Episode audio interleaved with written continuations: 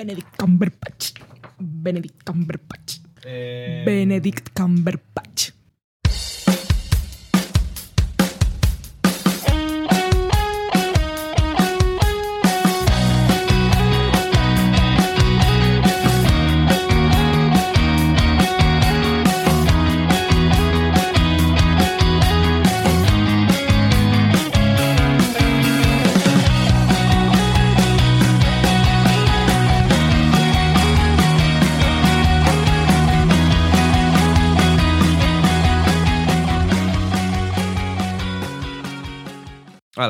Preséntanos. Mm, toca a mí.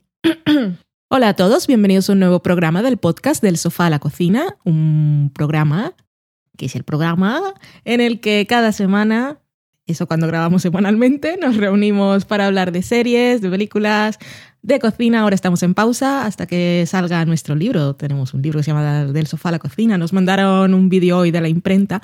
No lo hemos puesto en Twitter porque no sé si son cosas privadas de la imprenta y eso de espionaje industrial, pero ha sido muy emocionante. Yo soy Valen, que me estoy yendo por las ramas.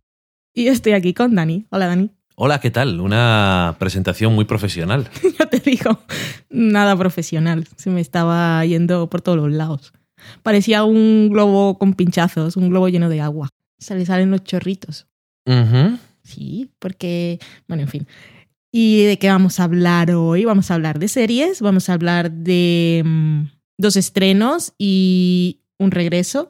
Los estrenos son Casual de Hulu, Crazy Ex Girlfriend de el canal CW y el retorno es Fargo con su segunda temporada, aunque como es antología, se supone que, bueno, se supone no, es una historia nueva e independiente. En la película traemos dos cosillas. Una es una película per se, que es la nueva de Mad Max, La carretera furiosa de la furia.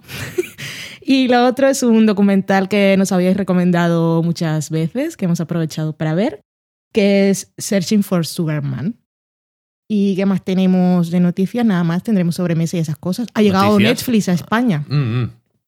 Así que, bueno, ya os habréis enterado, lo que os habréis enterado, que la gente que está en Twitter, porque aunque no veo la tele, como no he visto que en Twitter hayan puesto ningún anuncio de YouTube, de que se hayan promocionado en otros canales que no sea Internet, no sé cuál es el plan de Netflix de dominar el mundo. Yo creo que la gente que se tenía que enterar se ha enterado. Sí, que ellos no van a ir a hablarle a gente que no. Su gente es de internet, ¿no? Asumen. Bueno, en fin, eh, que ya probaréis, que como es un mes gratis podéis probar y descubrir las maravillas del sistema. Pero ya que estáis ahí, aprovechad para ver alguna de las cosas que hemos recomendado. Está por ahí The Imposter, creo que está Tic, no estoy segura. Y debería estar el documental de Nina Simón, porque era original de Netflix pero no lo he visto. Y lo más importante, no lo perdáis, ahora que ya empieza a ser frío, he visto que está la primera temporada de Chimeneas. Ah, muy bueno, sí. Sí, así que si hay, si hay que ver algo en Netflix, rollo Sí, sí, maratón, sí, en la sí. primera temporada de Chimeneas, no os la perdáis. Chimeneas está muy bien, ahí tiene episodio navideño. Exactamente. Así que eso, nos vamos a la semana en serio. Producción original de Netflix. Chimeneas. es lo primero que ha dicho. Eso sí, os dejarán en cliffhanger, pero solo está la primera. Es lo que ha dicho en la presentación lo primero. Y Mm, no os preocupéis, tenemos chimeneas. Se van en serie.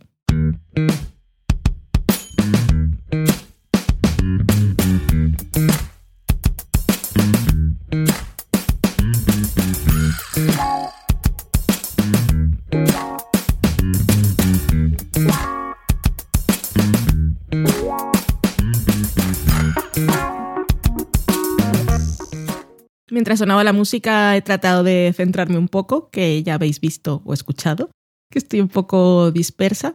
Mira, ya que estamos, os diré que este es el cuarto programa de nuestra quinta temporada, el número 154 en la suma total de Excel. Vamos a hablar de casual. Va a ser un buen programa. Every day it's a getting closer, going faster than a roller coaster. Love like yours will surely come my way. Ah, Hey, ah, hey, hey. Every day it's a getting faster. Everyone said, Go ahead and ask her. Love like yours will surely come my way. Ah, Hey, hey, hey. La primera serie de la que os vamos a hablar, como ya había dicho antes de la música, es Casual, que es producción propia de Hulu, que por cierto, de un día para otro adoptó el sistema de Netflix de reproducir un episodio, el siguiente episodio de una serie cuando se acaba el anterior. O por lo menos en la aplicación de Android. Es que Mm. no lo sé. En la de Windows, desde luego, no. Pues eso seguramente nos interesa, pero casual hemos visto tres episodios. Está creada por Sander Lehman, que según tengo aquí en la chuleta, que no es de cerdo, sino de papel, que me ha hecho Dani, es su Mm. único crédito en IMDb. Y está dirigida por Jason Reitman, que seguro que os suena si os gusta el cine independiente y tiene en su haber títulos como Thank You for Smoking, Juno, Up in the Air, John Adult, Labor Day y la última que fue Men, Women and Children, que la crítica la despedazó un poquito No sé. por, porque su acercamiento o su crítica a las nuevas tecnologías le quedaba un poco tal que así, pero no tengo nada que decir al respecto porque no la he visto. Eso le pasa a todo el mundo que intenta hacer una crítica de las nuevas tecnologías normalmente, que no saben. Sí, supongo. ¿Y quién aparece por aquí? Tenemos a Michaela Watkins, que de nombre puede que no suene como a mí, pero la cara seguro que sí. Y ahora que Dani me estaba leyendo sus créditos en la IMDB, pues he visto casi todo en lo que sale. Y así como por recordar de memoria lo que me había dicho, aparecía en un episodio de Transparent, aparecía en En Outside, que la comentamos hace poco, Hace dos episodios. y más cosas. Tú que lo leíste te acuerdas más. Eh, Wet Hot American Summer. Y que salen muchas cosas. En In a World. Eso es. In a World. Ella es Valerie, es una psicóloga bastante exitosa con su consultorio y una secretaria Fan. mm, que es su fan, que eso siempre mola. Tiene una hija adolescente que se llama Laura. La actriz es Tara Linebar. Y mm, Valerie, que es Micaela, tiene un hermano que se, que se llama Alex y está interpretado por Tommy Dewey. ¿Y de qué va casual? Pues una historia muy casual. Eh, Valerie se acaba de separar, divorciar de su marido y se va a vivir con su hija a la casa de su hermano, que es soltero y tiene una casa bastante aceptable para recibir gente. Tiene una casa para que pueda vivir una familia. Y como las películas, como el aire de las películas de Jason Reitman y las cosas así muy independientes, pues esta serie tiene ese mismo espíritu.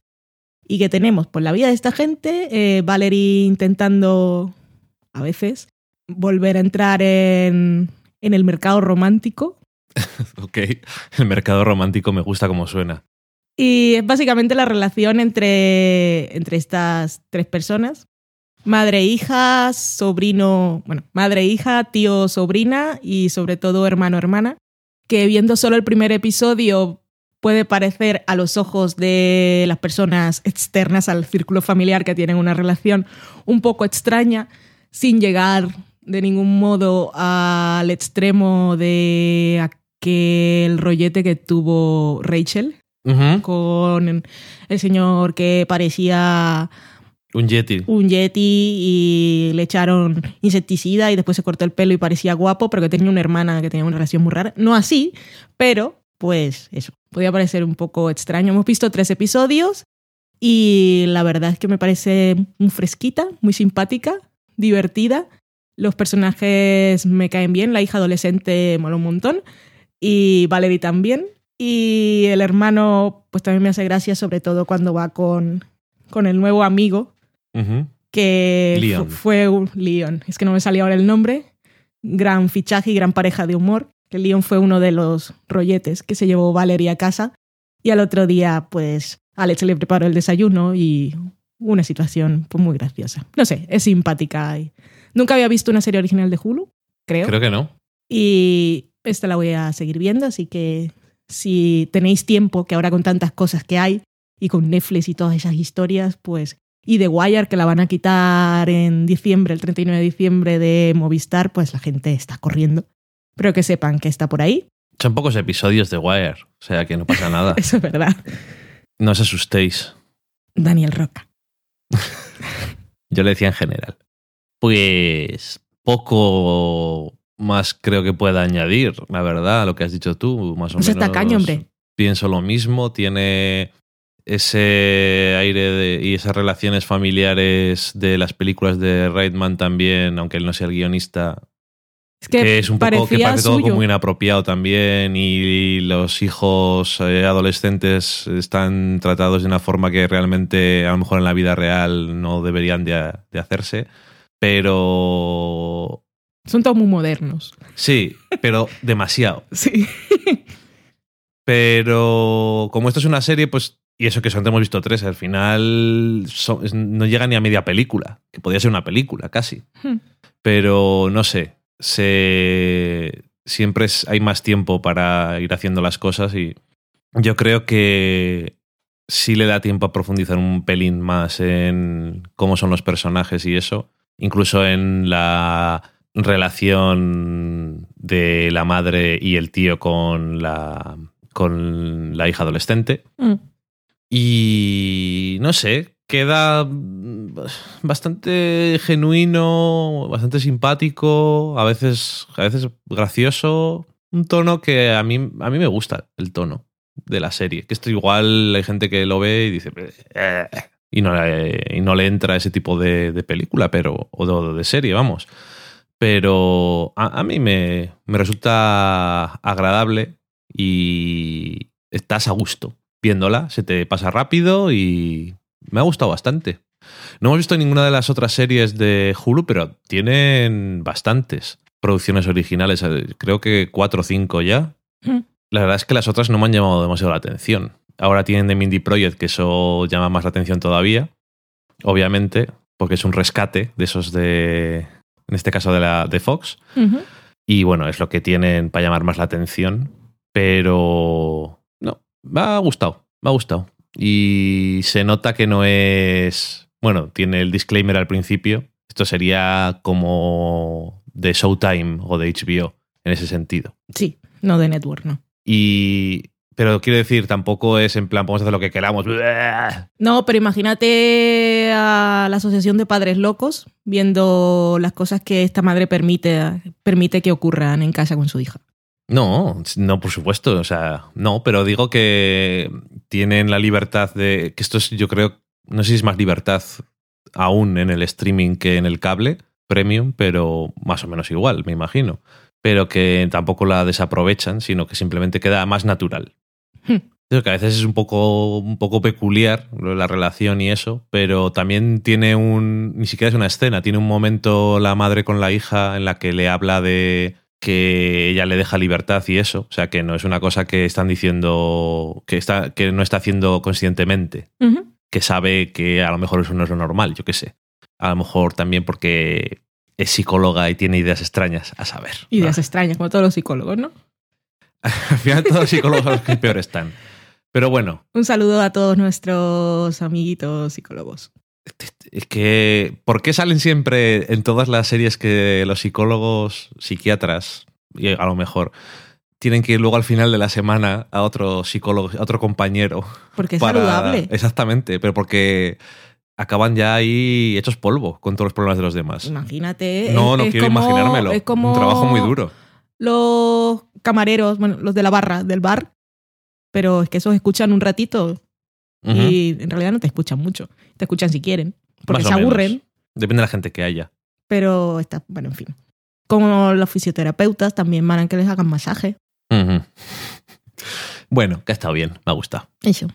Pues casual, si os la encontréis de casualidad, la podéis ver. Ah, bueno, la serie se llama así porque el hermano tiene una casa muy acogedora para que viva una familia muy grande y muy lujosa porque tiene mucho dinero, porque es el creador de una Mm. página web de citas. Sí. Y de esas cosas que puedes elegir qué tipo de relación buscas, pues casual. Es el creador del algoritmo. Casual. Muy bien. Pues la siguiente serie que os vamos a comentar es un estreno de la CW. Y no vas a decir cómo se llama. No, porque va a sonar la música. Y después vienes tú.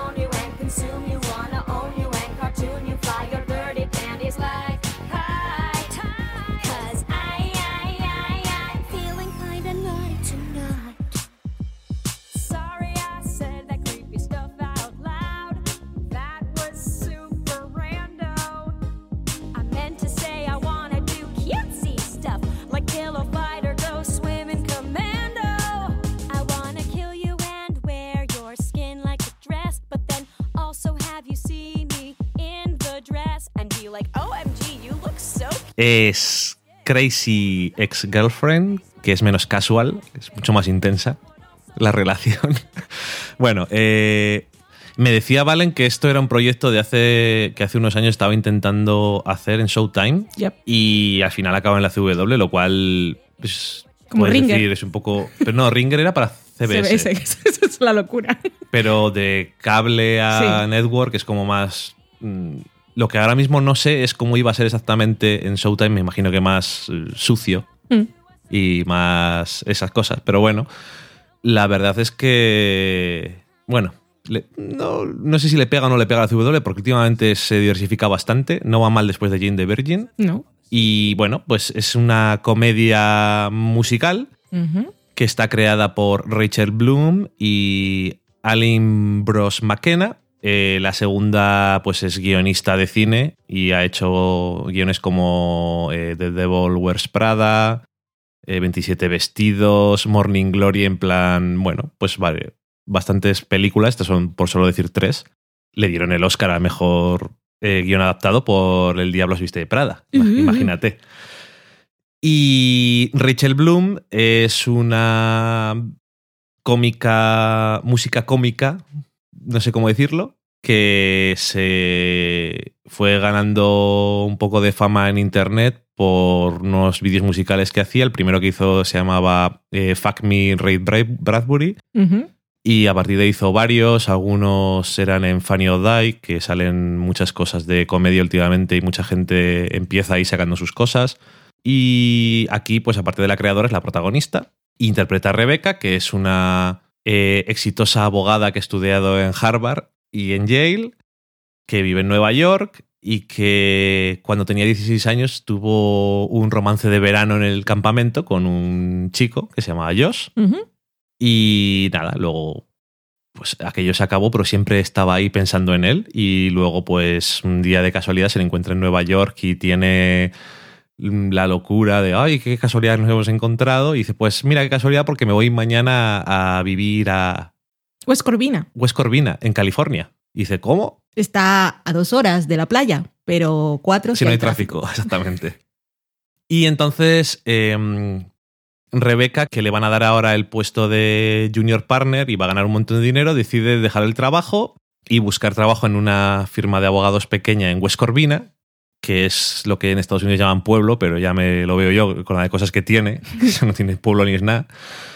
Y. mm, Pero busqué en la Wikipedia y tiene 100.000 habitantes. Pues, Lo que pasa pero es que tiene muchas cosas. Pero es que en Estados Unidos no hay nada, no hay un pueblo que no tenga de todo. Mm. Es en plan, si no, ¿para qué hacemos un pueblo? Hacerlo para nada es tontería. Tiene mil habitantes. Si no tienes centro comercial, que eres un fracasado, no. ¿Que eres un mapache? ¿Eres que somos mapaches o qué? Solamente necesitamos cubos de basura. No. Oye, que es importante decir, muy importante en la trama, que la, la semilla que siembra todo es un anuncio de mantequilla que pregunta, ¿eres feliz con tu vida realmente? Sí. Bueno, eso realmente la semilla de todo esto es que ella está bastante de lo suyo. Y en una escena del piloto la vemos en plan muy feliz que se va a mudar. Dice, no, no es porque esté allí Josh, pero mm, casualmente está allí. Es el, el lema que tiene, ¿no? Que se miente a sí misma, obviamente, pero bueno. Y la hemos tirando un montón de pastillas. Es eh, para su nueva vida. Para su nueva vida por eh, el desagüe y Son muchos botes. sí, realmente sabemos por muchas cosas que tiene algunos problemas, no sé, sí, de ansiedad, de alucinaciones, mm, tendencias psicópatas, un poquito psicopáticas. Bueno, está un poco de lo suyo. Vamos a dejarlo ahí. Y, mm, y como decía, es una comedia musical, pero no tiene muchas canciones, tampoco tiene, creo que tiene dos. Sí, tiene números musicales. Tiene un par de números musicales por episodio. Y Que están currados. no, no, están currados. Porque en el primero hay, que dijimos nosotros, cuando estábamos viéndolo, te dije yo. Es el piloto y se nota, tenemos 100 extras. Pero los del segundo episodio también están bastante bien. Y bueno, como siempre en ese tipo de series, que se me viene a la cabeza eh, Flight of the Concords y Midnight Beast, pues la clave también si hay canciones es que las canciones no pueden, o sea, tienen que estar inspiradas, porque es que si no, aunque, aunque ocupen una décima parte del episodio, sí, te rompen todo. Y están bien. Mm. Me han gustado. A ver, cuando vi el vídeo de Afrons y Sí. cuál es la premisa, dije, o sea, que es una mujer que abandona su carrera porque está enamorada de un hombre y se va a buscarle. Y digo, Y tiene el título del famoso meme de la exactamente, loca. exactamente. Y digo, esto no pinta muy bien, no sé, me da un poco de cosica. Y mm, Pero la verdad es que después se me arreglan las cosas porque es muy consciente Hmm. de las cosas. Incluso el título yo creo que es bastante sarcástico. Sí, exactamente. Y es muy, eh, muy posmodernista y muy meta también y comenta sobre sí misma. Y sobre todo, eso es una cosa que le salva. Otra cosa, que la protagonista está de lo suyo. Es decir, una mujer normal no haría eso que eso no hace falta decirlo, pero a veces en las series las mujeres hacen cosas muy raras. Y otra Los cosa. hombres no. No, también. Pero los hombres somos lo peor, como dicen en la serie esta. Sí. Y la otra cosa que le salva y que es la mayor sorpresa para mí es que es bastante graciosa. O muy graciosa. O sea, por ejemplo, me acuerdo que Jane the Virgin es una serie que es una comedia, pero bueno, a veces es graciosa, pero es más una serie eh, emocional Sí, de los lazos de los personajes, es muy honesta emocionalmente y todas esas cosas. Esta serie es una comedia. Y es tiene muy buenos chistes, muy buenos gags y algunas de las letras de las canciones también están muy graciosas. son muy Amy Schumer. Un poco sí, sí, Mm. la verdad es que sí. Y, mm, y es que tiene algunos puntos. Bueno, en el primer episodio, el final con el eh, rapero feminista Qué grandioso. es buenísimo. Bueno, el final, pero también el número musical en el que el número aparece musical él, también, sí. Que, claro, pero, pero esto es lo que hacéis las mujeres cuando vais a salir. Dios mío. Bitches to apologize. Tú. Y, pero es que incluso el final del segundo episodio, que es una chorrada, me parece súper gracioso.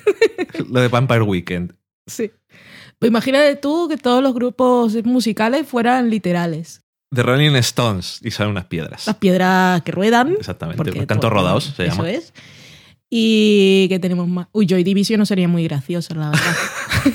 esa no, esa literalmente Pues- es bastante creepy. Bueno, os podéis imaginar. Pero que. mm, No sé. No. O sea, venía que no me gustara. Dije, está. Tampoco tengo así nada que ver en este momento. ¿La ponemos? Hmm. Eh, total.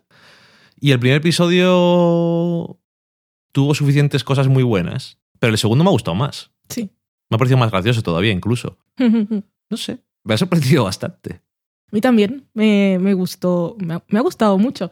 Es bastante, además de entretenido, es entretenida, divertida. Y yo no soy muy fan de los musicales, pero pues aquí están bastante traídos a cuento y están bien hechos. Aparte estaba leyendo y lo, el elenco tiene mucho talento musical. La amiga, Paula, es una vieja conocida de Broadway.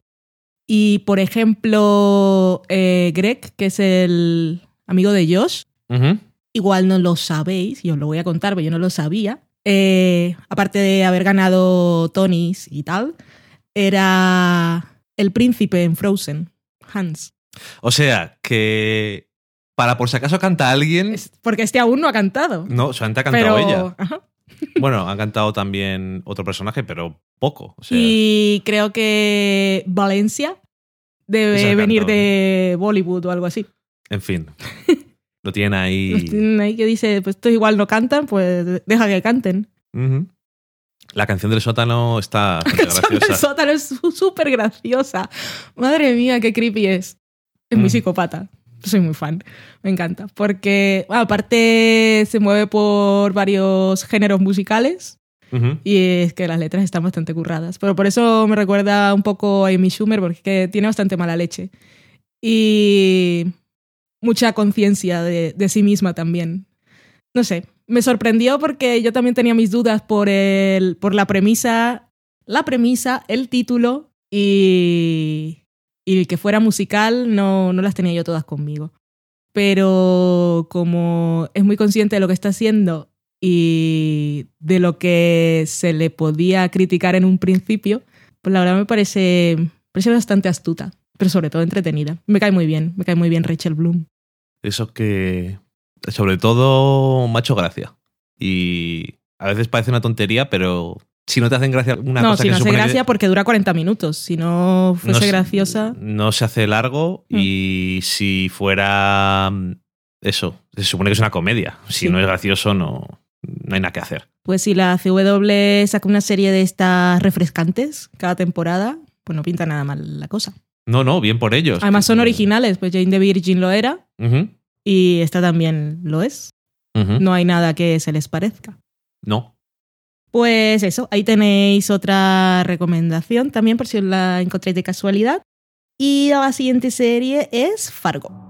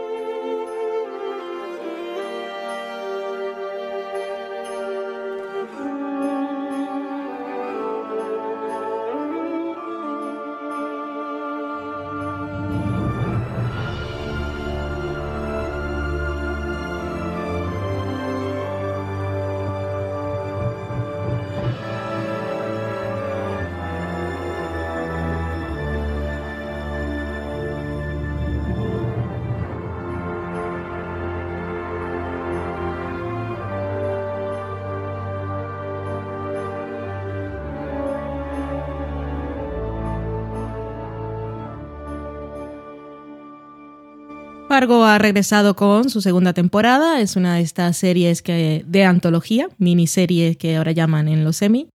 Y que cada temporada, pues, tal como marcan las leyes de la antología, se supone que es una historia independiente.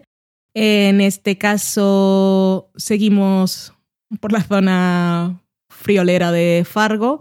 Nos vamos atrás, estamos a finales de los años 70 y aunque no están los mismos actores, sí están algunos personajes en el pasado, de lo que vimos en la primera temporada. Entonces, aunque son historias independientes, pues sí que están relacionadas y no de la forma que ha pretendido hacer creer el señor de American Horror Story. Y en este caso, ¿qué personajes en el pasado tenemos de lo que vimos en la primera temporada? Tenemos a Lou Solverson, eh, interpretados todos por otros actores. También tenemos a Molly, la pequeña Molly en este caso, y he de suponer que por ahí está Lord Malvo, como no sabemos cuál es su verdadero nombre.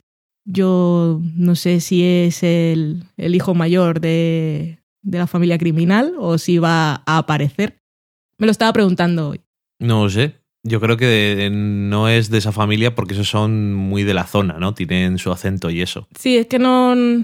Lo que es. Que no me acuerdo de ahora de la primera temporada, pero sí creo recordar que el señor Solverson contó alguna historia Sí, creo que está basado en esto. En Sí. la anécdota de. Yo me acuerdo una vez tenía ahí unos líos cuando estaba trabajando Sí, en. así que tiene que aparecer, pero no estatal. recuerdo cuál es la anécdota. ¿Y quién tenemos esta temporada? Pues un montón de gente. Sí, Espera que cojo el papel. Tenemos a Kristen Dunst, que interpreta a Peggy y que ha dicho que para interpretar su papel ha tenido que comer mucha pizza. Algo que también ha hecho el señor Jesse Plimons. ese sobre todo se le nota. Sí. A ella no se le nota mucho. No, pero eso lo dijo ella, un poquito quizá, hija mía, pero no sé. A él se le nota bastante, el señor Jesse Plimons. Hostia, qué feo que es el pobrecito.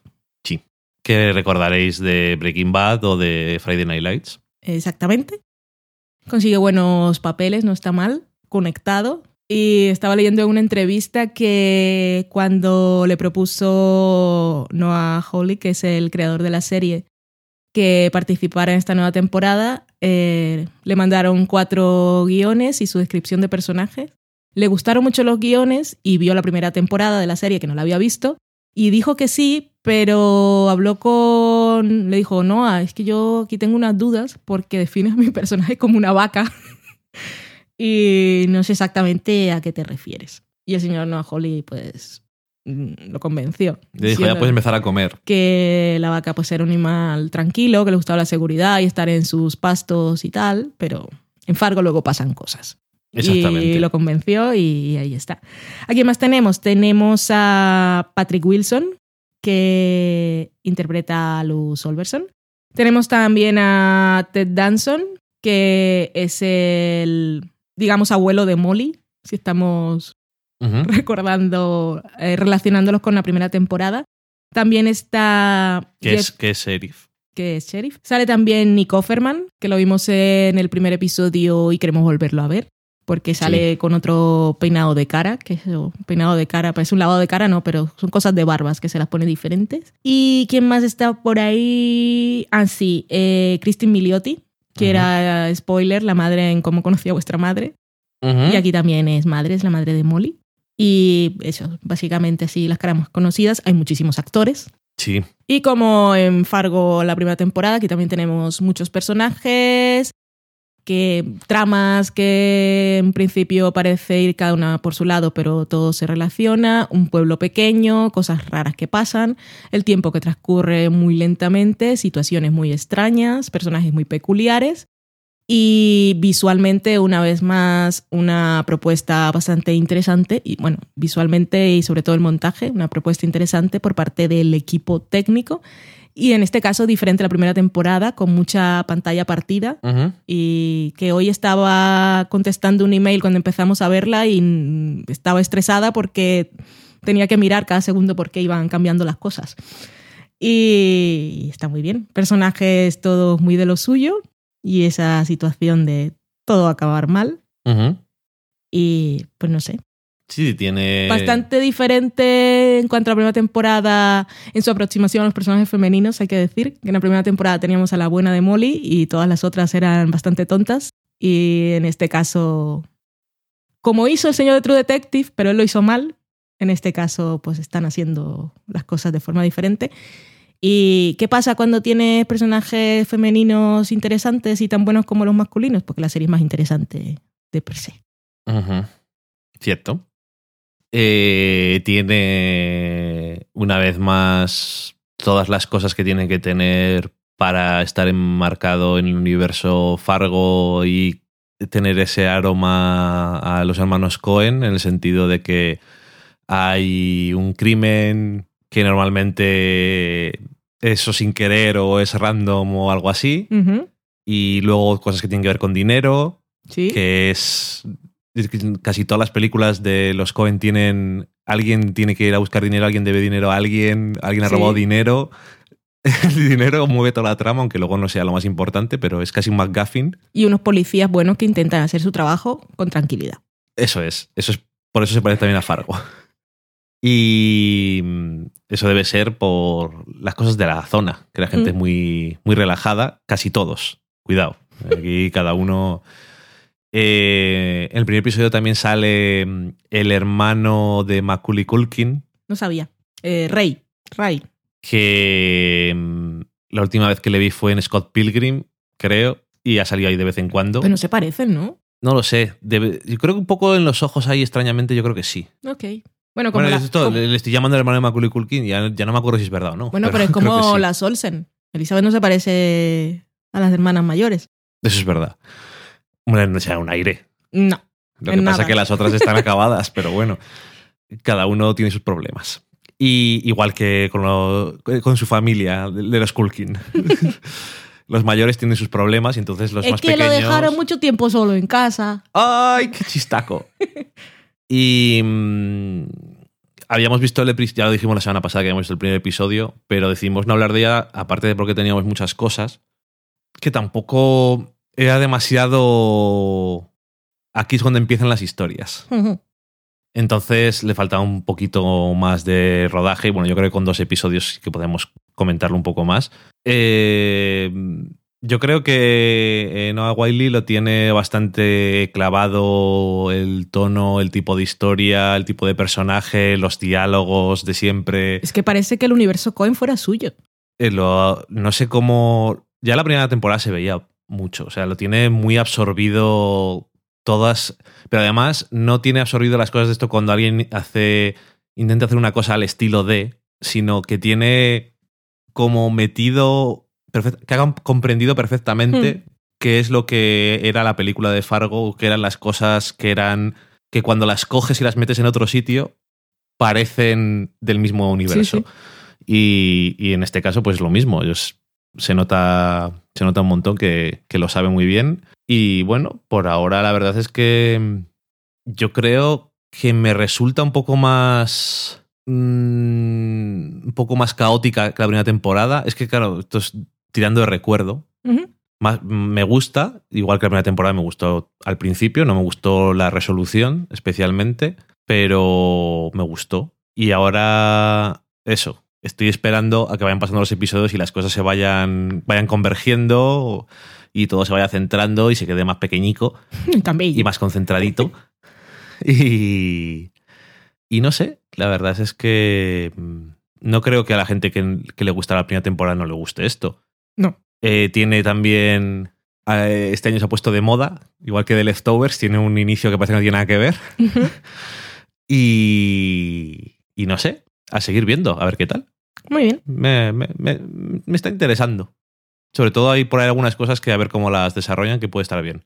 Perfecto. Nos ha gustado Fargo también. Una buena semana en serie. Nos vamos entonces a la eh, cata de pelis. Se me ha olvidado La el cosa de las películas otra vez. Se me ha olvidado.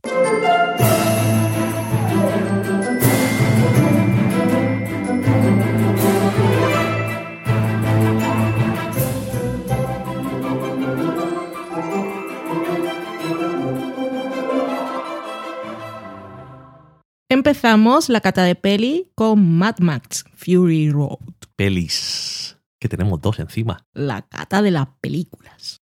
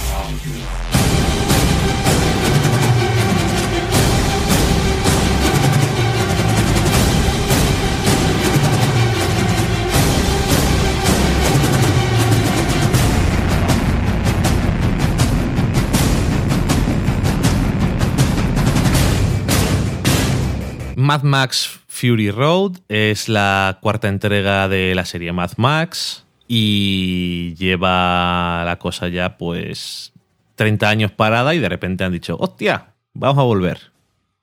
Y con tanto éxito que ha dicho George Miller, hostia, pues voy a hacer otra. Ya que estamos. Y la próxima película, Mad Max eh, Badlands, o no me acuerdo cómo se titula, algo de tierras, No tengo ni idea. pues eh, está trabajando en ello. Así que el director australiano de setenta y tantos años ha dicho... ¿Tiene setenta y tantos años? Sí, está... O sea, cualquiera lo diría viendo esta película. Es la cosa más energética que he visto en mi vida. Ya. Eh, la primera película de Mad Max es de 1979 Mm. y en las tres primeras películas, que eran de 79, 81, 85, el protagonista, eh, Max, eh, estaba interpretado por el australiano y ahora mismo vilipendiado en Hollywood un poquillo Sí. y por razones eh, de peso, Se merece todo lo que le pasa. exactamente, es Mel Gibson. Y en este caso, el personaje de esta secuela lo retoma un actor británico que es Tom Hardy, que podría no tener acento australiano porque tampoco habla mucho. Mm. Han decidido en algunas películas no dejarle hablar mucho. Dice, Val- dice Valen, ¿por qué le ponen voz a Tom Hardy? ¿Es que no saben que sabe actuar? Además, ¿por qué le tapan la cara a Tom Hardy? Con la cara que tiene. Yo qué sé. No entiendo nada. ¿Y a mí ¿Qué me cuentas? Culpa tendré yo. O sea, ¿no habéis visto que hay una película que salía solo él? Ah, sí. Y todo el rato solo él y la película estaba bien y mucho de ello es gracias a él. Ujú. Sabéis que puede hacer cosas, ¿verdad? Sí, yo dije, qué buen actor es. Y me puse a buscar imágenes en Google y me convenció. Eso es lo que se llama un criterio objetivo. Ah, sí. Aparte del señor Tom Hardy, pues tenemos a más actores, pero bueno, sobre todo y especialmente a Charlize Theron, que realmente, aunque Tom Hardy es el personaje, ah, tiene el papel del personaje titular, mm, Charlize Theron y su personaje, que es eh, Imperator Furiosa, realmente es la protagonista de la película, yo diría. Es la que hace que se mueva la trama y bueno, el pobre loco Max pues está por ahí que le llevan a los sitios al pobre hombre y acaba metiéndose en las cosas que no tiene muchas ganas. Lo único que quieren es que le dejen en paz, pero no le dejen en paz. Pero es el héroe de la película al final. La historia es de ella y, y él es el héroe. La ayuda a conseguirlo y ella también es suficientemente mujer y furiosa para saber aceptar su ayuda. Es una de las cosas interesantes de la película. Sí. Bueno, ¿de qué va la película? La película trata de... eh, el personaje de Charlize Theron tiene que ir de un sitio a otro. Y que más, estamos en un mundo horrible. Yo no bueno, el mundo de Mad Max es un mundo eh, de estos posapocalípticos. Y en este mundo eh, el agua es bastante escasa. Esto me imagino que a lo mejor George Miller vive en algún sitio de estos de Australia que hay tanto, tanto desierto. Pero bueno, en cualquier caso, es un, un mundo en el que el agua es una cosa muy escasa. Es un sitio en el que, si no habéis visto ninguna de las otras películas, Ni ganas. eh, las la gasolina que le llaman gasoline es la, la gasolina las, y las balas la violencia los coches el tener un motor que funcione y tener unas buenas ruedas para ir de un sitio a otro y Y eso una guitarra y unos tambores. eso es ese es el exceso Mm. Pero guitarra eléctrica, perdón. el Immortan que está con una chota el caretas Una y- chota y está todo deshecho. Tu señor asqueroso. sí con su armadura de transparente ¡Ah, qué asco! Y bueno, ¿qué pasa en concretamente? Pues que dentro de este mundo hay un, uno de los lugares que están eh, gobernado por este hombre, el Immortal, este que es señor asqueroso, que lo que tiene es que él vive en, dentro de una montaña en las alturas, tienen agua y de vez en cuando pues a los súbditos les echan ahí un poco de agua en plan yo soy vuestro salvador y vuestro dios. Mm. Y él tiene pues un grupo de jovenzuelos que hacen lo que les manda, les manda a la guerra, les manda a coger balas, les manda no sé qué. Y aparte, pues tiene a sus mujeres, su harén personal, y para que. para producir herederos. Y tiene vario- varias clases de mujeres. Ajá. Que no me refiero a tipos, sino a clases sociales. Sí. Y bueno, pues Furiosa es uno de sus conductores. Y en este caso, pues tienen una. le mandan una, la mandan en una misión que es una misión pues habitual. Tiene que ir a buscar gasolina y con el tanque. Y después creo que tienen que ir también a la ciudad de las balas a buscar balas. Esas son las dos cosas que necesitan. Hmm. Y dentro de este viaje, pues ella se desvía porque tiene otros planes diferentes. Ella tiene su propia misión. Exactamente. Y Mad Max, como. O Max, como se ve y metido en todo esto, pues él es capturado al principio de la película, está un poco como una chota, le atormenta el pasado y las cosas que le pasaron en las otras películas, la gente a la que defraudó, especialmente a los niños, que si no recuerdo mal es la de eh, la última película. Y mm, la que sería Tina Turner, por cierto. Esa película me encantaba cuando era pequeño. Muy bien. Y mm, del Thunderdome. Sí, señor. Y bueno, eh, él le capturan los esbirros del Immortan y le tienen eh, como saco de sangre. Cuando los guerreros están fastidiados, pues le se conectan a él para hacer transfusiones porque es eh, O negativo, que es el donante universal. Y Como viene yo. muy bien. Y además, como dice uno de ellos, pues esto es, me tengo sangre de loco. Porque este es un salvaje que no está dentro de ninguna sociedad y va un poco a su bola y se ve metido en los líos. Y entonces cuando se dan cuenta de que Furiosa se está saliendo de su ruta, pues van a por ella y uno de los conductores de uno de los coches pues necesita su saco de sangre, que es mm, Max. Y bueno, uno se puede esperar que pueden pasar cosas cuando te llevas a este hombre con el bozal y todo loco y que se quiere escapar y vas en una persecución muy peligrosa con, como dices tú, tambores de guerra, el señor con la guitarra que echa llamas y que después duerme colgado hasta que le vuelve a, to- a tocar, tocar la guitarra, valga la redundancia. Eh, es una película que me, hace- me reía en plan de el argumento es que van de un sitio a otro, pero con lo que me refiero es que es una película que el argumento, cuando el esqueleto del argumento, o ni siquiera, lo que pasa es muy directo y muy simple, pero lo bueno que tiene es que las razones por las que pasan las cosas y eso es más interesante que normalmente podrías imaginarte. Y eso me gustó en la película. Y como bien dices tú también, este señor de setenta y tantos palos le mete una energía a la película que parece que es la primera película que hace y dice, vamos a hacerlo todo ahí, ¡vamos! ahí a lo loco y es como debe ser, supongo, una película de Mad Max. Es, eh, una cosa importante es el movimiento constante y el ir de un sitio a otro, aunque estén pasando cosas mientras las cosas se van, mientras los vehículos se van moviendo, que eso ya pues es otra cosa. Y las escenas de acción que están muchas hechas, hay muchas cosas que están hechas a la vieja usanza, en plan de, pues hay un coche, hay un camión, pues hay- están ahí. ¿Qué vamos a hacer? Y hay mucho efecto práctico, pero también obviamente hay efectos por ordenador porque es lo que hay, que me imagino que cuando ha hecho esta película ha dicho, hostia, hace 30 años no tenía de estas mierdas Sí. esto me ha venido como Dios. Pero eso que a mí me parece que es una. Aparte de que está mm, la, el diseño de la acción o las cosas como van pasando y son consecuencia una de otras y la inercia de los personajes y de las cosas, como todo está en constante movimiento, pero ¿y qué pasa cuando algo se para o alguien se tira de un sitio a otro? Eh, todo fluye muy bien y a mí por lo menos en ningún momento te pierdes como en algunas películas de acción no muy buenas de lo que está pasando. Y dices, bueno, pues este está aquí, este está aquí, las cosas van pasando, la gente no está esperando a que pasen cosas tampoco y todo va ocurriendo al mismo tiempo, pero siempre sabes lo que está pasando y cuáles son, como dice en inglés, eh, las stakes, cuáles son los riesgos y qué es lo que pasa si no se consigue una de las cosas que están intentando los héroes de la película. Y me pareció una película muy efectiva, que es, es poco simple de decir, pero es- la fotografía es bonita, es muy bonito de ver, es muy sucio, polvoriento, eh, metal y... Pero los diseños de los coches que está todo hecho a trozos y...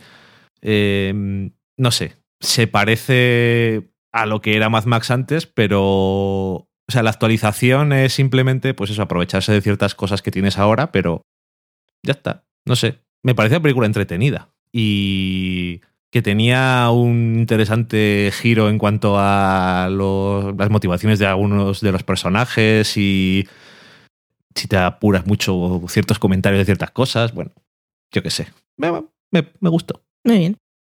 Pues la película como tal tiene todos los ingredientes para no interesarme porque no, no soy nada fan del género acción. Me, me pierde y todo estaba muy sucio y muy polvoriento.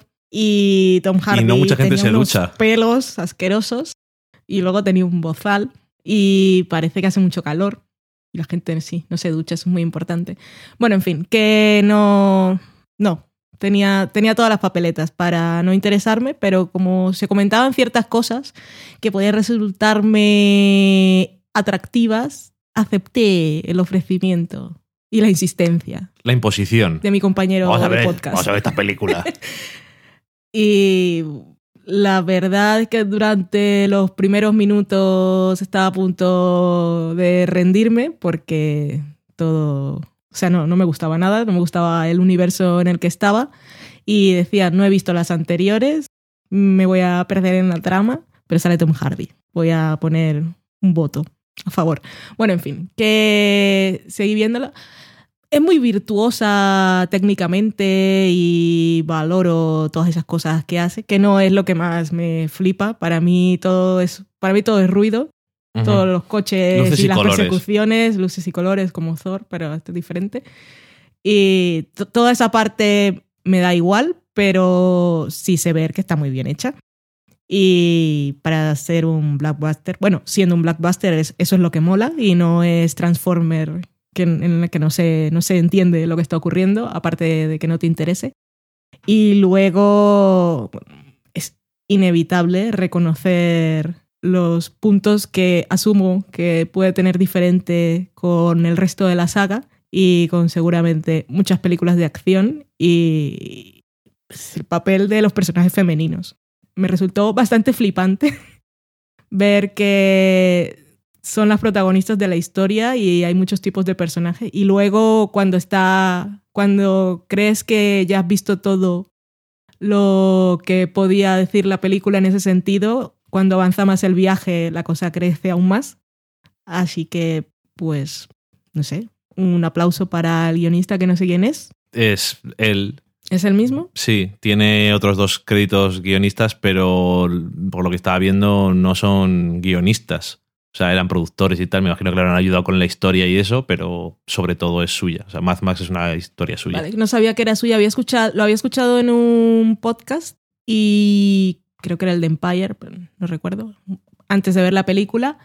Y lo que él decía era que la historia le pedía que Imperator fuera mujer porque no quería tener a dos hombres de protagonistas. Y cuando supo que su protagonista era mujer, pues quiso contar otras cosas.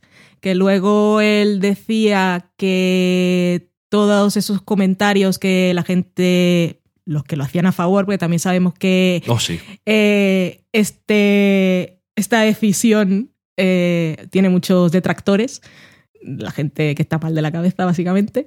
Eh, él decía que sí le pillaron por sorpresa porque él no sentía que estaba haciendo nada especial, sino que era lo que le pedía la historia y, y lo hizo y ya está. Está muy complacido y eso, pero que luego veía que la gente hacía unos análisis que a él, que él no, no era consciente de haberlos hecho. Y entre los análisis que hacía la gente sobre la película, uno que le había sorprendido mucho era el de una persona o varias que habían caído en que, bueno, el brazo izquierdo de Imperator es básicamente un... bueno, la mitad del brazo es eh, como un Full Metal Alchemist. La mitad de su brazo es mecánico, una prótesis mecánica, y el análisis que hacía la gente era que lo había hecho conscientemente y así le estaba cortando de alguna manera a Imperator el, el hemisferio que controla las emociones, por lo tanto que la hacía un poco un personaje más masculino que él flipó mucho con eso porque no era su intención y que aparte lo de que fuera ese brazo era una cosa totalmente práctica porque cuando estaba conduciendo podía disparar mejor del otro lado y contro- controlar la otra ventanilla y cosas así. pero que como este caso se encontró muchos análisis así y, y que se sentía muy orgulloso de todo lo que había hecho consciente e inconscientemente, creando personajes eh, en una película de acción que fueran interpretados por mujeres y, y que fuera una historia igualmente interesante y apasionante para la gente que la veía. Bueno, por lo menos no puedes decir que no tenga buenos instintos. El que dice, tenía dos, digo, yo creo que es mejor que sea una mujer. Sí. Y ya que es una mujer, voy a hacer una cosa diferente porque es una mujer. Eso no es el instinto que tiene todo el mundo. O sea que. Bien. que en el, en el trozo de la película en el que se encuentra Max y Furiosa, es, no sé, me sorprendió mucho porque rompe totalmente los convencionalismos. Pues lo que tenemos es el hombre que llega y encuentra a estas mujeres hermosas con la manguera y las camisetas mojadas, que parece una escena propia para complacer el ojo masculino. Y lo interesante en este caso es que en lo que está interesado Max es en el chorro de agua porque tiene sed. Y no sé, me gustó mucho. No sé, toda, toda esa parte me conquistó en la película y como blockbuster me parece que está muy bien. Y pues no sé, cuando haya propuestas así, pues estaré más abierta a las películas de acción como tal, Cuando las haya. cuando las haya y espero que haya muchas más. Ojalá, desde luego, haciendo películas de estas, pues lo que haces es abrir el, el camino así, aunque sea poco a poco. Hmm. Y como, como te decía cuando empezabas a presentar, si es la, la historia de ella, que no habría conseguido sin él, pero también es la historia de Max, porque su historia es de redención y, Sí, y sí. es, es su viaje. Y Sí, sí, también, pero que. Momentazo también, es que grandísimo. El momento en que tienen que disparar a distancia y ya nos habían dicho antes que tenían solo tres balas Ujú. y tenemos a nuestro héroe disparando, a disparar al primero falla, dispara el segundo y falla. Y en lugar de ser el típico macho de las películas, que por mis cojones y a la tercera acierto, dice, "Da, toma, dispara tú. muy grande. O sea que este señor decía que hacía las cosas muy inconscientemente, pero yo lo veo que tiene las cosas muy No, sí, claras. esa misma escena es un poco eso, pues simbolismo de lo que la película, que ella se apoya en él Sí, para sí, poder sí. acertar. Es, para mí, es- creo que un momento que condensa todo lo que quiere decir la película. Sí, que no quiere decir que él no tenga una historia y no Mm. sea un personaje importante en la película, Sí. es un personaje. Si no fuera por él, no habríamos llegado a la A ver, película. no puedes decir se llama Mad Max, pero si quitas a Max, se acaba, eh, Mm, no. la misma película es igual. No. No. es igual. Pero que a veces sí tienes la sensación de que eso, que la historia más grande o tal es de, de ella, pero que obviamente es un personaje importante en la película. Y bueno, no tiene, no hay muchos, muchos diálogos. ¿No? Ahora hace mucho. Y. Pero bueno, no sé, ¿qué es eso? Que a veces una imagen vale más que mil palabras y una acción también más que una intención. Y no sé. En ese aspecto sí me, me sorprendí y sí que entendí los comentarios que había leído. Y. y ese, solamente para, para terminar, que. Es que los comentarios a los que de esa gente a las que no les parece bien es que me es que me hacen gracia pero por no llorar sabes porque es que pero es que eran que no lo dijimos eh, cuando hablamos eh, de, de Inside Out eh, había una crítica en IMDb que eran todas bla, qué bien me ha gustado mucho me ha gustado mucho y luego había una de un señor que decía a ver cuándo Hollywood deja de marginar a los hombres ya estamos otra vez. y hacía un análisis de la película bastante retorcido que pero empezaba así. Digo, a ver, digo, eso es, a ver cuándo. Vale ya, vale ya. Y bueno, pues eso, que siempre hay gente que velas, pero no, no son cosas que tienes que tomar en serio porque se puede hay, tomar hay que tomarse en serio que exista eso, porque es, tri- es triste y, y es, y es, un, es un síntoma de una enfermedad Sí. sistémica, pero por suerte eran el 99% de los comentarios eran de una forma y estaba ese retrasado. Que Siempre uno puede, llamar, uno puede llamarle de otra forma. Pero bueno, en fin. Y en esta, pues lo mismo. Me imagino que habrá. Que no lo, no lo he mirado, pero seguro que hay ¿Por qué Max tiene que recibir ayuda de estas putas? Y cosas de esas. Y peores. Digo, pero es que no te no tiene suficientes cosas con el señor que toca la guitarra que echa fuego y que por cierto es fuego de verdad. Decían, dice, yo creo que esto lo habrán hecho con CGI y tal, o sea, con ordenador, pero dice que el fuego era todo el fuego que sale es de verdad o la mayoría. Y es como el fuego de verdad sale bien. y eso es es todo muy exagerado y muy así, pero no sé, a mí me, me gustó. Me alegro que te gustara, aunque me costara horrores hacer que la, que la vieras. Gracias. Y la siguiente película que hemos catado esta semana es un documental, es Searching for Sugarman. Searching for Sugarman. Más o menos me salió. Sugar man, won't you hurry?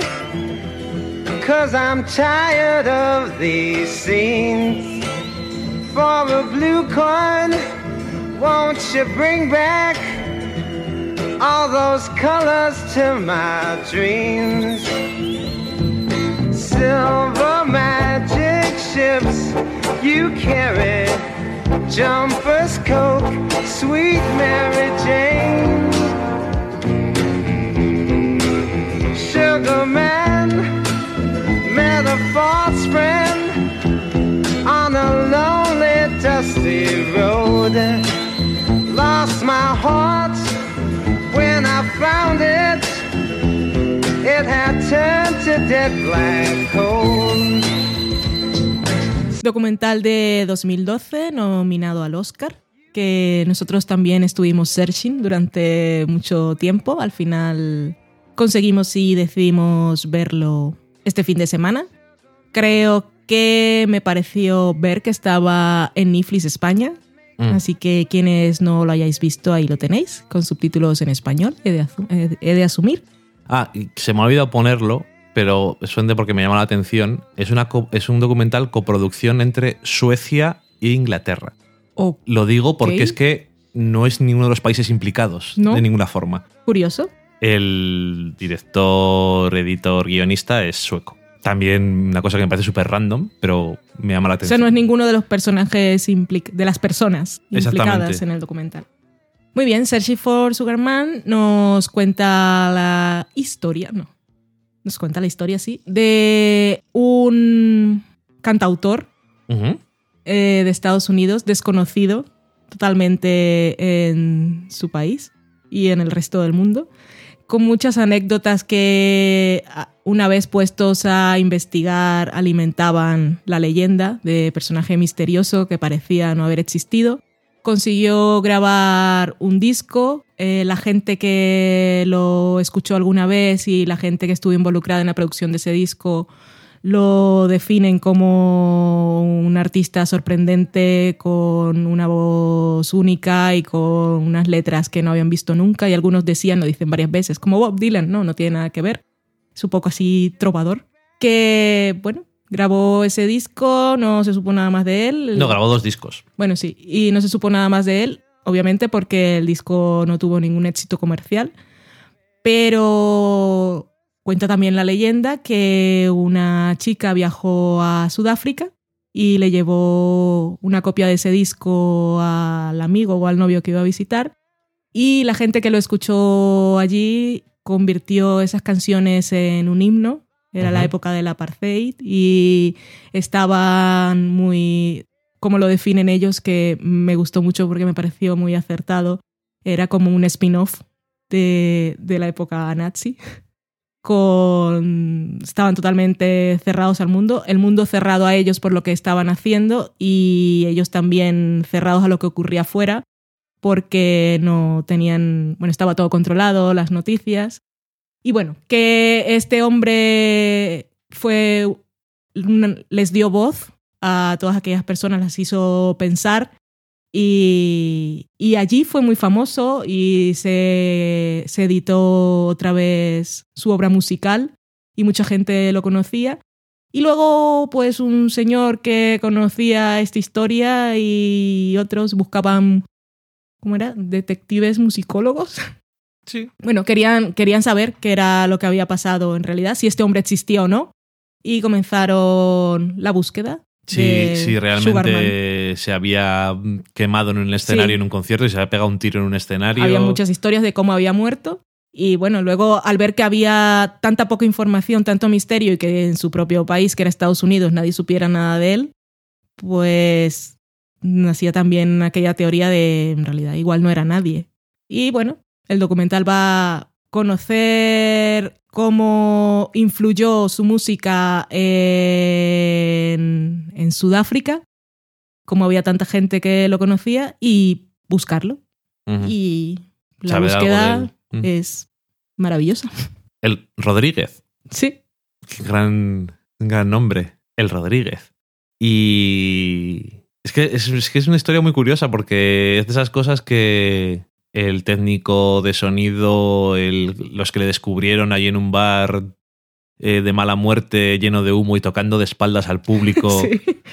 decían que eso de- que decías tú, nunca, que no habían oído letras tan buenas más que algo parecido, pues Bob Dylan, que era el, el- el estilo, pero que no tenía nada que ver porque era su propia cosa y en Detroit. Y en Detroit, pues ahora también, pero vamos, de siempre eh, ha tenido un montón de problemas de pobreza y un montón de problemas de crimen y de, y de esto, y entonces alimentaba ciertas cosas en los artistas y bueno, pues él hablaba de el título de, de la película, que una de las canciones era Sugarman, que era, os podéis imaginar la analogía que no es muy complicado, y, y la verdad es que lo ves.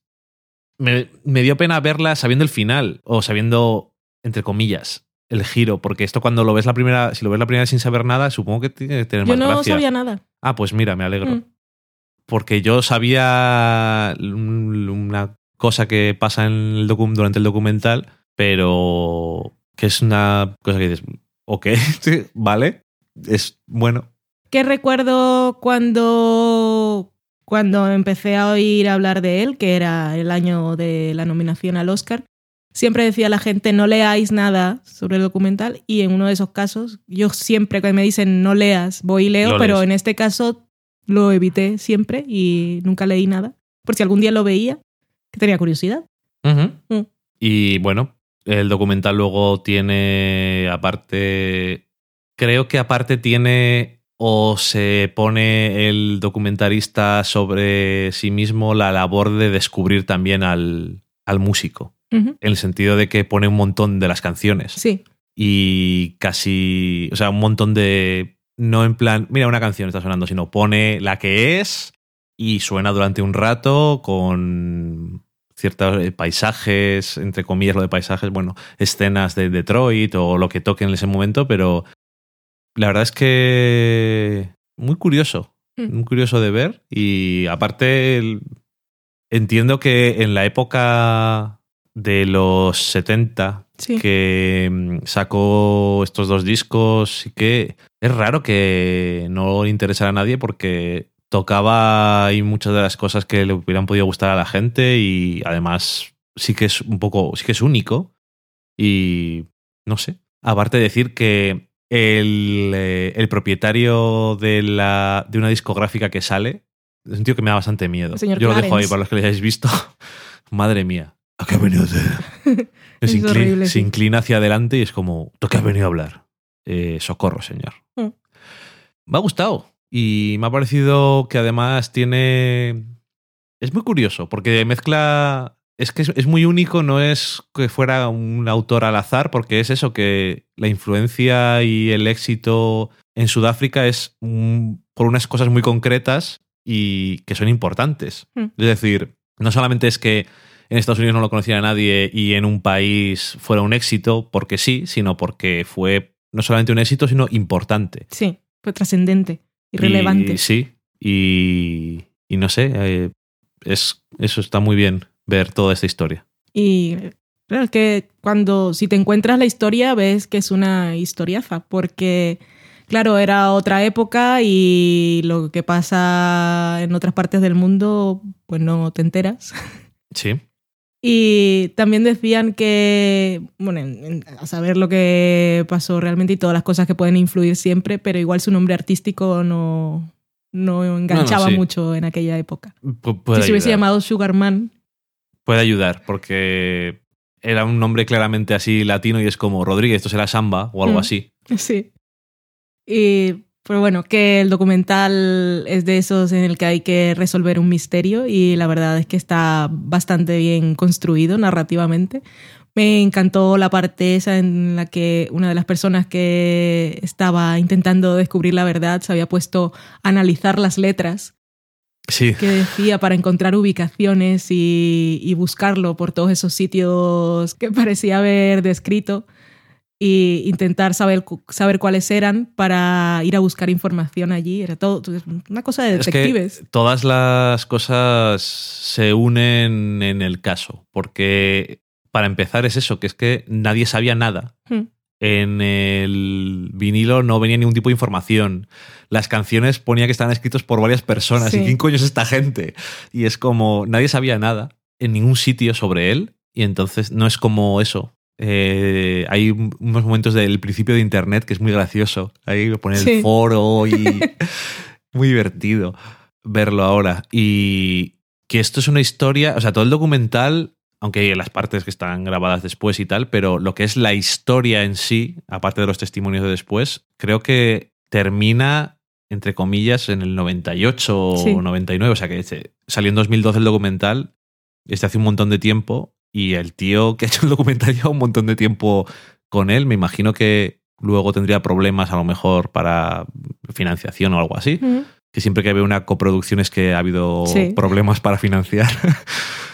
y, y no sé, es la verdad es que recomendado. A estas alturas, a mucha gente que a lo mejor le puede interesar eh, el documental musical o lo ha visto o sabe el, el asunto. Mm. Pero muy bien, eh, me, me ha gustado.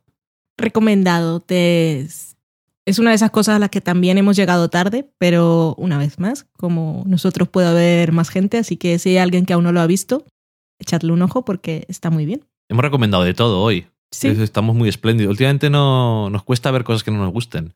¿Para qué? Para nada. Pero te puede decepcionar las cosas. Sí. Últimamente no vamos mal. No. Hemos empezado bien el año. Sí, estamos viendo menos cosas también. Sí. Igual con eso haces mejor filtro. Ah, ya que lo digo, como no lo hemos dicho nunca, ¿Qué? aunque tú lo mencionaste un día, el programa de HBO Last Week Tonight, Mm. si no lo habéis visto nunca, porque decís, "Eh, esto tampoco me interesa. Hay mucha gente que no le interesa, pero hablan de muchas cosas muy variadas y es tan inteligente Sí. el programa y tan gracioso Y es semanal, está muy bien. y tan comprometido con sus cosas hasta el final. El último programa era de las elecciones de Canadá, el segmento largo, que dices tú, si no le importa en Estados Unidos a nadie, ¿por qué me va a importar a mí? Pero realmente merece la pena. Y lo del compromiso, digo, sobre todo es que siempre me acuerdo, aunque en todos, el de las religiones, es que es una cosa. Sí, que es un programa semanal, pero no es la actualidad y vamos a ver qué ha pasado esta semana, sino que los programas llevan un tiempo de preproducción y de investigación, es trabajo periodístico Sí, sí, sí. y, y es de opinión y es divertido Mm. Y es muy, muy inteligente, está muy bien, es cortito, es una vez a la semana, están en YouTube los, Los segmentos segmentos, largos están Sí. todos en YouTube, sí. así que podéis empezar a ver por temas que os atraigan de entrada, pero una vez entréis en el bucle, generalmente le daréis el play al siguiente. Porque diga lo que diga, siempre lo hace interesante porque habla de temas muy interesantes. Pues muy bien. Una última recomendación ahí de, de ñapa, como dice en mi tierra. Ah, vale. No tenemos cocina una vez más, el libro está en imprenta, ya os hemos dicho, la semana que viene. Ahora ya está en producción. Para los que vengan del futuro, estamos a mediados de octubre. A finales de octubre esperamos hacer las primeras remesas. Sí.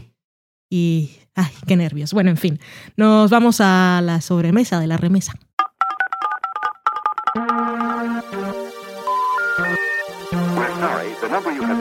not in service at this time.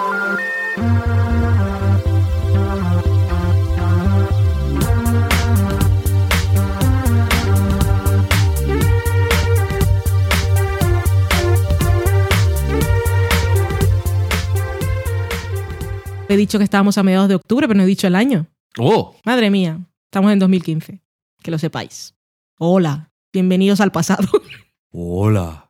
Y en este año y en este mes y en esta semana hemos tenido cosas que nos ha dicho la gente. Nos han tirado cosas por la calle, nos han pedido autógrafos. Fuera, hombre, fuera. Nos han dicho, son 50 euros con 15 centavos, págueme señor, por ejemplo. Y empiezo con... ¿A que no lo sabes?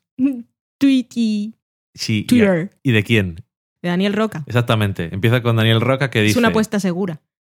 The Affair está empezando a no tener ni puto sentido para mí. Estoy enfadado.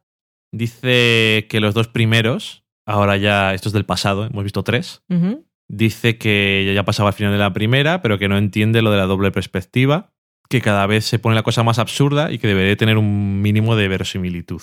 Y que al principio lo veía más justificado por las versiones que estaban dando los personajes a la policía, quizás, pero que el recurso ahora empieza a parecerle ya tramposo. En el segundo episodio concretamente, te dije yo, esto es demasiado. No recuerdo exactamente cuál de las historias fue, pero me pareció en plan de, "Eh, esto no tiene nada que ver. Sí, es cuando era la historia de Cole y Allison, cuando se encuentran en cierto momento, y dije, socorro, esto no se parece en nada. Y me parecía demasiado diferente. Entonces yo, a estas el tercer episodio no me ha pasado eso. Me ha parecido bastante más creíble. Le he dicho a Valen que un día tenemos que ponernos a recordar una cosa que hemos hecho los dos juntos y hasta los mínimos detalles y seguro que son completamente diferentes. Yo creo que es bastante probable. Pero sí que es verdad que hay, hay- ciertas cosas que te puedes quedar un poco así y yo esto ya no creo que sean... O sea, yo a partir de cierto punto ya de la primera temporada dejé de pensar que eran historias que le están contando a la policía y eso simplemente es una cosa que está pasando en el futuro de la serie, igual que la segunda temporada. Es otro, es como un hilo argumental que está ahí, ah, va pasando. Y lo otro es la historia según la recuerdan. No sé desde cuánto en el futuro. Sí. Hay. En Carretera Perdida hay una frase que dice el protagonista, vale, que está un poco bastante de lo suyo, Ah, vale, te iba a decir. pero yo, yo me hice incluso una camiseta, pero una camiseta de esas de impresión barata y se me destiñó y la tuve que, ter- la tuve que tirar. Pero decía algo así como yo recuerdo las cosas a mi manera, no necesariamente como hayan pasado. Ok. Y aparte de que sea un recurso y pueda haber trampas o no en The Affair, yo. y que te pueda seguir interesando ese recurso una vez pasa la novedad de la primera temporada, yo sí veo muy factible que se recuerden las cosas de forma totalmente diferente. Sí, pero yo aparte. Porque cuando, cuando te ocurre algo, mm, generalmente no recuerdas todos los detalles, a menos que sea un hecho muy traumático y en ese caso tampoco recuerdas todo lo accesorio, sino lo principal.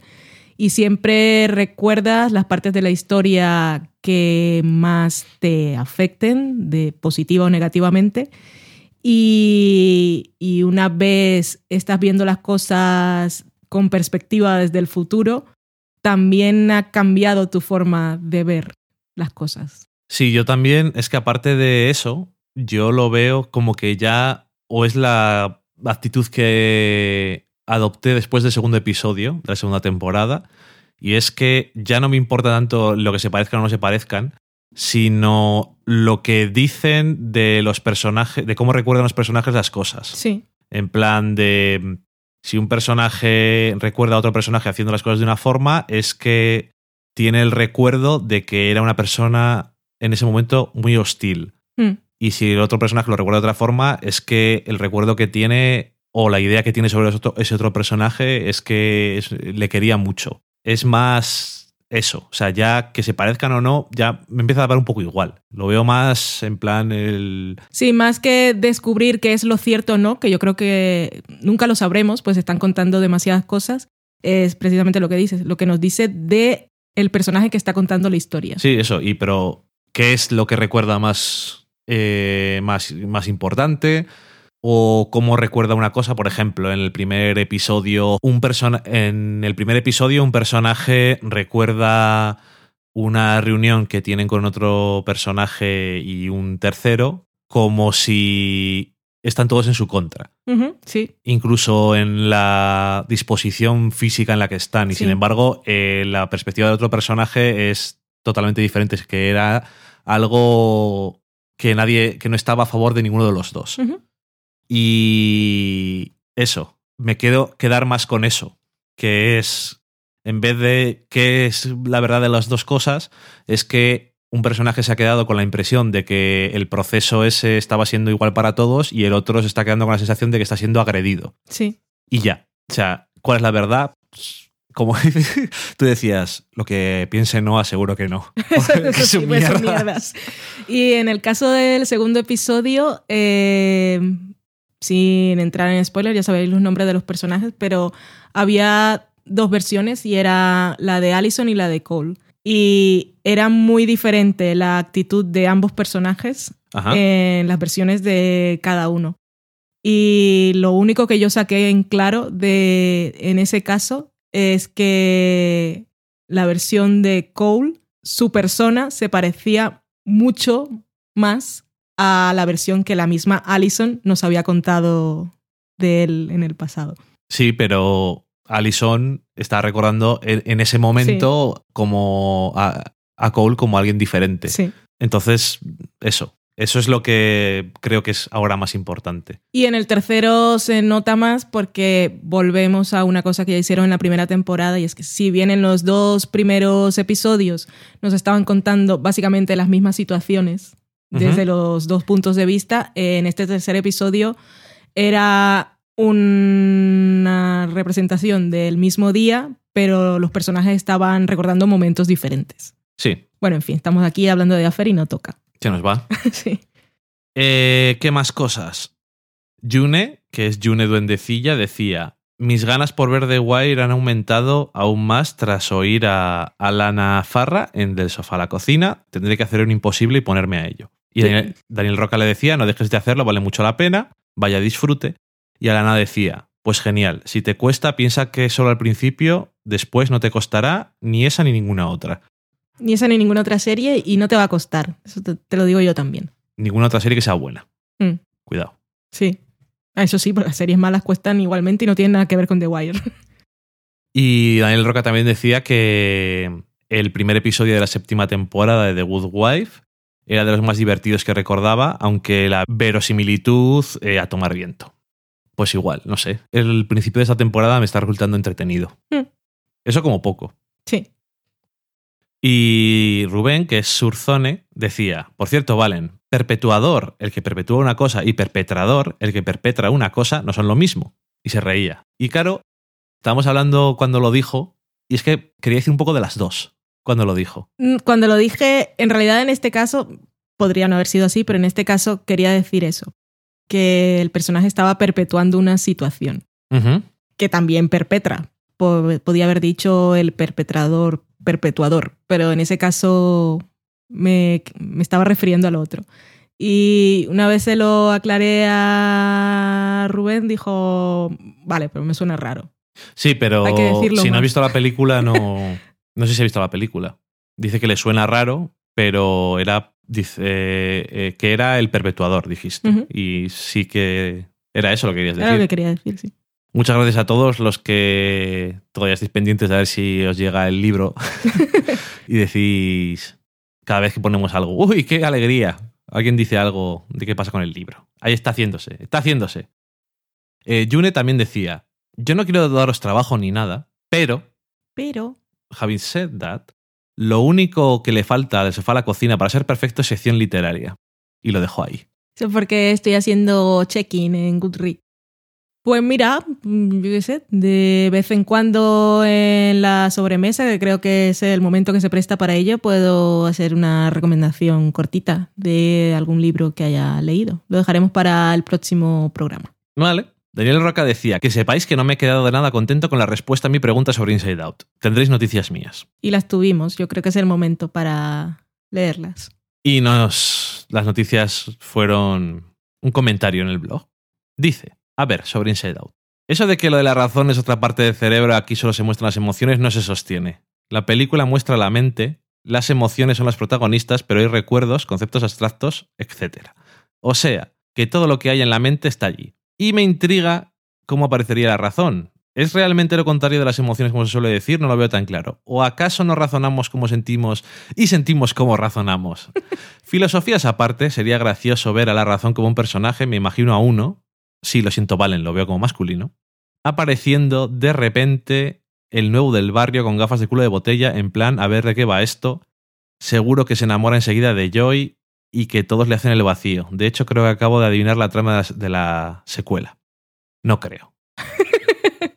y no lo veo yo tampoco especialmente lo, su explicación. Es que son cosas diferentes. Es que no se ve todo el cerebro. Por lo menos no de la parte de arriba. La parte de arriba importante es donde se ve el trozo de las emociones. Lo demás es el mundo de los recuerdos y eso.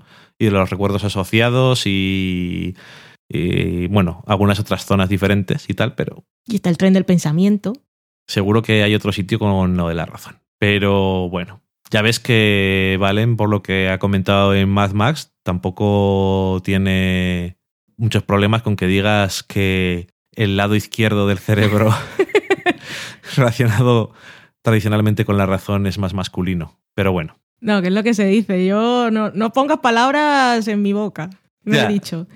Y que si, si me hacen eso en la segunda temporada y, y se imagina la razón como masculino, que es el señorito que sabe cosas que viene a poner orden a las emociones de la niña. no sé, Ya, es lo que me está diciendo. eso dice. No, no me parece, Daniel Roca. Bueno, eh, también dice sobre The Wire, dice, desde luego la capacidad de McNulty de sacrificarse por el trabajo es digna de admiración y encomio, y lo estaba diciendo por una escena que hay eh, en que se tiene que infiltrar en un prostíbulo. Sí, totalmente entregado. Es que le preguntamos para ver por dónde iba y este, teníamos que haberlo sabido. Eso fue fallo nuestro. También dice, me daríais la alegría del año si me decís que aparecéis en las JPod de Zaragoza. Si yo puedo ir yo desde Las Palmas, a muchos no nos importaría, por cierto, recibir el libro una semana más tarde si es que es por eso. Digo, a muchos no sé a cuántos. Aquí veo a dos, que son él y a José Antonio Algarra, alias Juchu, y también Julia JG, que le hacía ilusión, pero nosotros nunca hemos dicho que fuéramos a ir. No, no. Si es que... No nos da por tiempo. No ha estado en nuestros planes este año. Estaba totalmente fuera de cualquier posibilidad. Y puede que a él no le importe recibir el libro una semana después, pero nosotros que nos hemos retrasado un mes de lo que habíamos dicho, nos importa demasiado empezar a enviarlas tal como lleguen. Eh, sí. Y Que bueno, seguro que lo van a pasar muy bien, que entre otras cosas Seguro. las JPod de este año están muy bien montadas. Jucho es organizador y lo estuve escuchando en fuera de series y está todo bastante, bastante pro. Pues me alegro, me alegro. Así que lo van a pasar muy bien, pasarlo Seguro. genial. Y la gente que quiera ir y no pueda ir, que, bueno, sabed que habrá este año streaming de vídeo y de audio. O sea que tampoco os perderéis eso de conocer a la gente y tomar las cervezas después, pero si estáis interesados en esas cosas que se dicen, Sí, que eso no es lo- lo más importante, pero si lo bueno, mejor es lo de lo otro. ya, tendría que haber un, un streaming de vídeo en los bares. Ahí es donde, donde ocurre lo bueno. Streaming en los bares, me gusta. Si es que si hemos hecho un crowdfunding para hacer el libro, es que no tenemos dinero. Eso entre otras cosas, pero bueno. Entre otras cosas. Ni tiempo, ni dinero, ni nada. Pero bueno, eh, ¿qué más cosas? Dos mujeres y un vestido, que es de MYV. Dice, me encantó Inside Out. Y dicen que me parezco un poco a Disgust. No sé si personaje. solamente por la apariencia o en la forma de, moverse por la vida. Eso Creo no- que un poco de todo le pegaría. Eh, Ignacio, que es Podtaxi, decía, hacía un tiempo que no escuchaba a esta pareja del sofá a la cocina. A ver qué nos cuentan. Por lo mismo de siempre, hijo mío. Sí. Decía que, que conste que continuáis en mi biblioteca y algunos capítulos he sacrificado por asuntos del podcasting. Es un señor muy comprometido. Sí, señor. Saludos a los pasajeros. Y Jesús Herrera decía, 18 minutos del último de sofá a la cocina y ya han declinado las palabras famoso y cuerdo. Creo que la Academia de la Lengua debería escucharos. Para venir a, A darnos con un palo. Ahora cuando lo leí, cuando leí a Jesús me acordé de cuerdos, cuerdos que dije y dije, ah, sí, dije cuerditud. Y entonces me acordé de lo que quería decir en aquel momento, que era cordura, que se ve que es algo que, que es una que no tengo. Creo que existe. Eh, luego, Maitechu, para terminar, que es Mari Margolis, nos decía, os doy toda la razón con las series del Reino Unido, intentar ver qué se estrena por ahí, ya ni comento cuándo, es toda una odisea. Y tremenda Martha, Marcy May Marlene, que hace tiempo que la vi, pero me gustó mucho, y que lo de justo por la película, o más bien por el director, vio la miniserie Southcliffe, que es lo que comentábamos que era el único crédito que tenía, y decía que no estaba mal. Ok, pues muchas gracias. Y con eso acabamos la sobremesa y otro programa más de Del Sofá a la Cocina. La próxima semana un programa nuevo, las opiniones más o menos parecidas sobre otros temas. No lo escuchéis entonces. Y no, la próxima semana cuando grabemos aún no tendremos el libro en nuestras manos. ¿Qué ganas? no vamos a tenerle. No, porque seguramente grabaremos lunes o martes y el libro lo más probable es que nos llegue el miércoles. Lo que sí sabemos es que tendremos un final y fin de semana bastante atareado entre cajas de cartón que a nuestro gato le hará mucha ilusión y seguro que nos ayudará muchísimo con el trabajo. Se presenta duro el tema. ¿A que sí, Loki? Qué majo es. Guapo. Así que lo de pelos de gatos que decíamos en broma, pues, pues espe- espero que no seáis Yo alérgicos. no lo decía en broma. Yo lo decía en broma. Pero bueno, que si va a haber, no va a haber mechones. Digo que va a haber, va a haber uno. Un pelito blanco, si os encontráis un pelito blanco suave y bello. Que yo hago la comida y digo, ¿y este pelo cómo acaba aquí? Y es que, claro, vamos vestidos con pelo prácticamente. calentitos. Y va muy bien en Burgos. Sí, no viene mal. Pues eso, un programa más. Muchísimas gracias por escucharnos. Pasad una semana genial y ved las películas y las series en el momento que queráis. Olvidáis, olvidaos de eso que digo yo de... Pero es que hay cosas que van, sí, van mucho mejor el domingo. Con la Da igual, haced lo que queráis, pero yo es que lo digo, es que es así. Nada, adiós. Adiós.